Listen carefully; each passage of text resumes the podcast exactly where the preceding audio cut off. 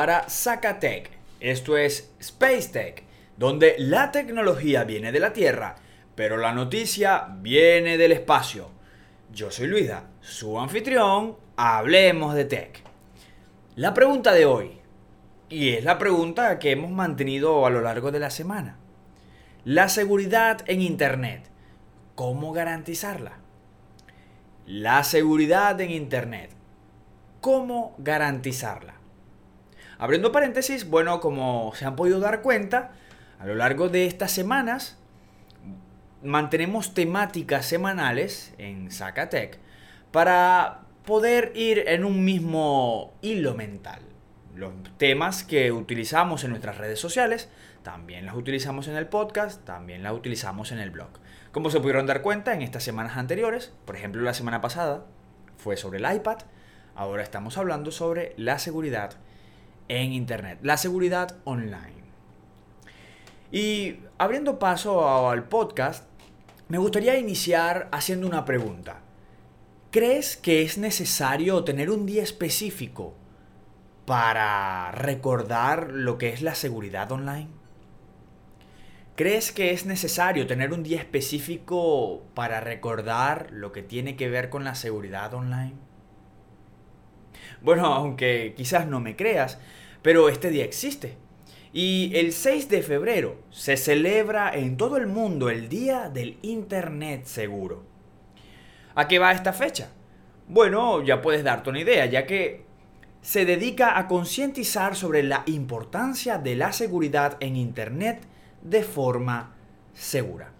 Pero vamos a ir hablando por conceptos para entender un poco el tema de la seguridad online. Sé que quizás no todos pueden entenderlo a la primera, pero lo haremos, lo iremos desmenuzando para que todos podamos entender, seamos jóvenes, seamos un poco mayores.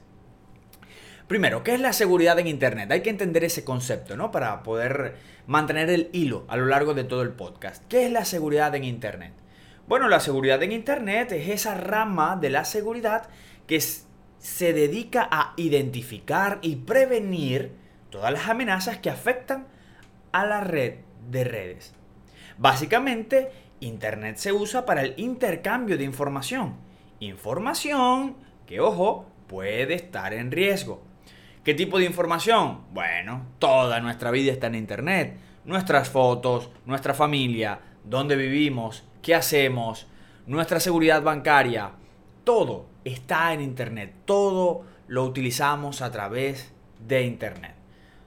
A menos que seas un cavernícola y no tengas nada en Internet. Pero en el siglo XXI está muy, muy difícil.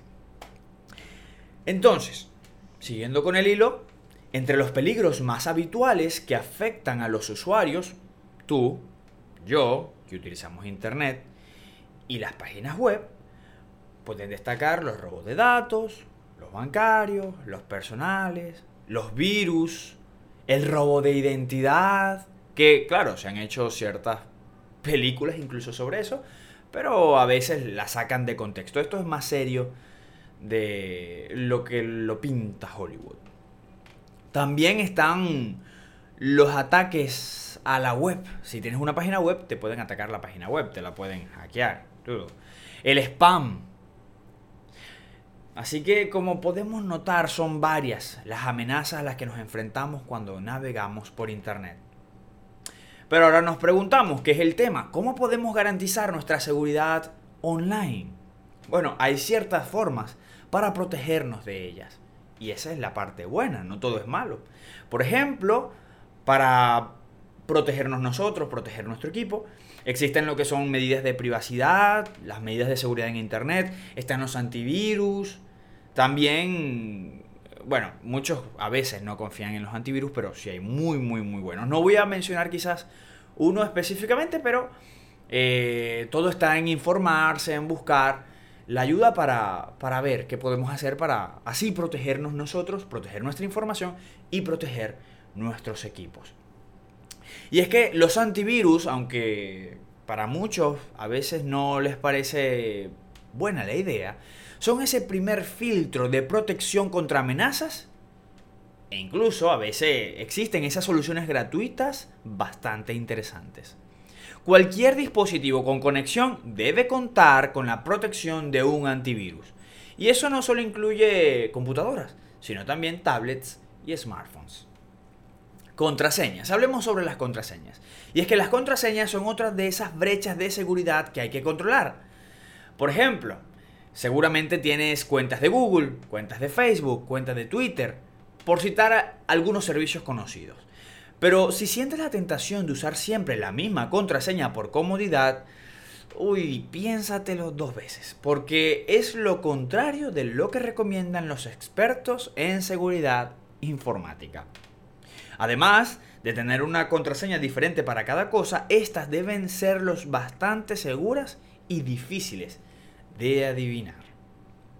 Así que ya veo a algunos escribiendo sus contraseñas para cada una de sus cuentas. Cuentas de plataforma, cuentas de correo, cuentas de banco. Anotamos, amigos. Hay que anotar. O sea, en una hojita, aunque la hojita se te puede perder, preferiblemente haz una nota en tu propio celular. Hay que ser organizados, ¿no? Obviamente. Pero sí, como hemos visto, es un tema bastante serio lo que tiene que ver con la seguridad eh, online. Muchos de las muchas personas pues han sido víctimas de la seguridad online y esto ha sido bastante triste, pero para eso estamos acá en Zacatec. Queremos ayudarlos, queremos darle una guía de cómo ustedes pueden guiarse, de cómo pueden ustedes proteger su información, protegerse obviamente ustedes mismos, a quienes les rodean y puedan navegar de forma segura a través de la red. Hablemos ahora de un tercer eh, tip, un tercer paso, la seguridad de datos. Sin duda alguna, la mejor herramienta para la seguridad de tus datos es la, en la red es utilizar una excelente VPN. ¿Y qué es eso? Te preguntarás. Bueno, una VPN es una herramienta que te permite proteger tu conexión mientras navegas por Internet. Cuando nosotros navegamos por Internet hay algo que se llama IP. La conexión IP, para que más o menos me entiendas, es como la ubicación donde estás eh, utilizando el ordenador. Lo cual puede ser mucho más fácil para un ladrón de identidad o para estas personas que no tienen nada que hacer y quieren robar la identidad a otros. Bueno, eh, se le hace más difícil poder, eh, porque son como ciertos rebotes que da la VPN para que, bueno, puedas navegar completamente seguro. Con esta VPN puedes ocultar tu IP y encriptar, es decir, ocultar a otros todos los datos que envías o recibes a través de Internet, de manera que éstas puedan resultar incluso inaccesibles por parte de terceros que traten de interceptar tu inconexión. Esto te permite navegar de manera privada y por tanto segura al mantener tu IP lejos del alcance de posibles ciberataques. Entonces, es hora de resumir una lista de las ventajas e inconvenientes que te pueden suponer el uso de esta tecnología ya que las VPN pueden funcionarte en todas las aplicaciones. Puedes enrutar todo el tráfico de Internet, a diferencia de otros servidores, que solo puedes usar en el navegador web y un puñado de aplicaciones más que te dejan configurar tu IP o esas opciones de conexión avanzadas. Además, las VPN se pueden conectar y desconectar fácilmente ya que una vez que las configuras puedes activarla y desactivar la conexión a tu antojo. Está también la seguridad adicional que te ofrece una VPN. Y es que en puntos de acceso Wi-Fi, siempre y cuando la conexión esté cifrada, las VPN te permiten navegar sin ningún tipo de miedo. También está el falseo de tu ubicación, lo que te expliqué ahorita, esas, esos PIM que hace en diferentes zonas ya que como hemos visto en el apartado anterior, una conexión VPN es un modo eficaz de evitar la censura o acceder a contenido limitado a cierta región. Tu proveedor de Internet no puede saber a qué te dedicas en Internet. ¿No te apetece que tu proveedor de Internet sepa que te pasas horas viendo videos en YouTube? O que quizás sepa que estás escuchando este podcast en este momento. Eso se puede hacer si no tienes un buen servicio de Internet. Bueno, con una VPN nadie sabrá a qué te dedicas. Y abriendo un paréntesis, queremos hablar sobre nuestros amigos de NordVPN, patrocinadores de este blog y de este podcast, ya que ellos ponen a beneficios el alcance de tu mano, ya que puedes entrar al terminar de escuchar este podcast a nordvpn.com slash sacatech.com. Utiliza nuestro código para que puedas probar el servicio por 30 días. Y si en 30 días no te gusta el servicio, te devuelven el dinero.